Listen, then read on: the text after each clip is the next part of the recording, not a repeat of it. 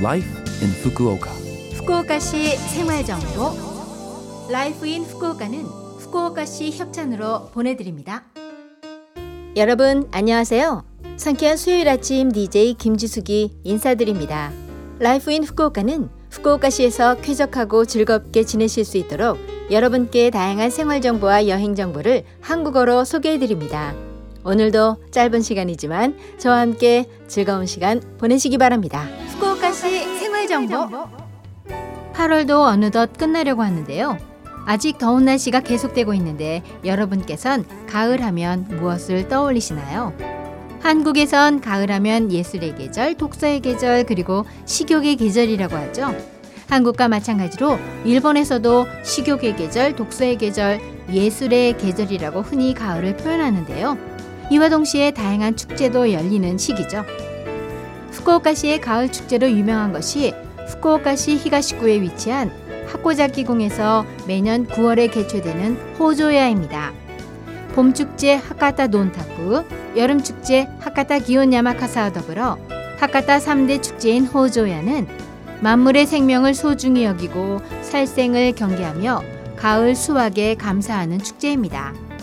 예전에 이 호조야에 가본 적이 있는데 예상보다 큰 규모에 깜짝 놀랐습니다.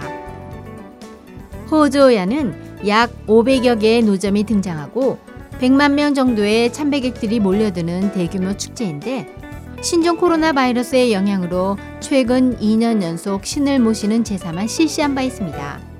그런데 올해는 특설 무대 앞 관객석을 줄이고 참배객에게 마스크 착용과 길을 걸으며 음식물을 섭취하는 행동 자제를 당부하는 등 감염 대책을 최대한 실시하면서 3년 만에 노점이 등장하는 종전의 형태로 개최합니다.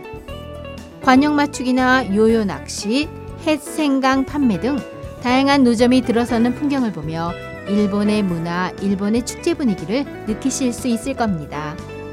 겉은 바삭한데 속은 쫄깃쫄깃한 하코자키궁 명물 간식 야키모찌는 그 안에 단맛을 조금 줄인 팥 앙금이 있는데 그 맛이 일품이니 한번 드셔보세요. 호조야는 9월 12일 월요일부터 18일 일요일까지 개최할 예정인데 기간 중에 긴급사태 선언 등이 발표된 경우에는 규모를 축소하거나 중지될 가능성도 있다고 합니다. 아무쪼록 외출하실 때는 방역 대책에 협조해 주시기 바랍니다. 그리고 축제라고 하면 빼놓을 수 없는 게 있죠. 바로 Love FM도 여름 축제를 이번 주 8월 26일 금요일부터 28일 일요일까지 사흘간 텐진 추오공원에서 개최합니다. 토요일 오전 8시부터 방송 중인 레게 프로그램 Irie Music이 야외 스튜디오를 설치해서 실시하는 음악 행사인데요. 레게, 힙합, 오키나와 민요 라이브, 먹거리 판매 부스도 있으니 음식도 즐기면서 기분 좋은 음악 선율에 몸을 맡겨보세요. 그리고 올해 나카스 제주도 3년 만에 열립니다. 후쿠오카시의 9월을 대표하는 행사로 서일본 유수의 번화가인 후쿠오카시 하카타구 나카스를 중심으로 실시되는 재즈 페스티벌입니다. 모든 공연을 무료로 감상할 수 있다는 것도 또 하나의 매력이죠. 최근 2년간은 온라인으로 개최했는데요. 올해는 9월 17일 토요일과 18일 일요일 양일간 나카스 지역 곳곳에서 열립니다. 제주를 좋아하시는 분, 제주에는 문해안이라는 분들도 즐기실 수 있는 축제입니다.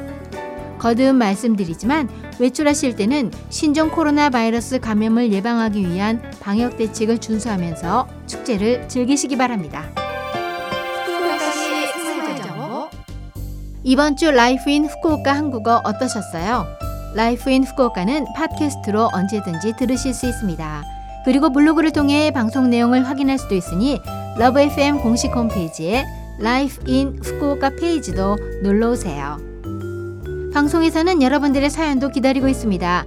이메일 761골뱅이 lovefm.co.jp 761골뱅이 lovefm.co.jp로 보내주세요. 이번 주 금요일부터 일요일까지 열리는 아이리 뮤직의 음악 행사를 기념해 레게풍의 노래 골라봤습니다. 이 노래가 발표된 지 벌써 22년이나 지났는데 지금 들어도 기분 좋네요. 파파야의 내 얘길 들어봐. 자 그럼 청취자 여러분 즐거운 하루 되시고요. 저 김지숙은 다음 주 수요일 아침에 뵐게요. 안녕.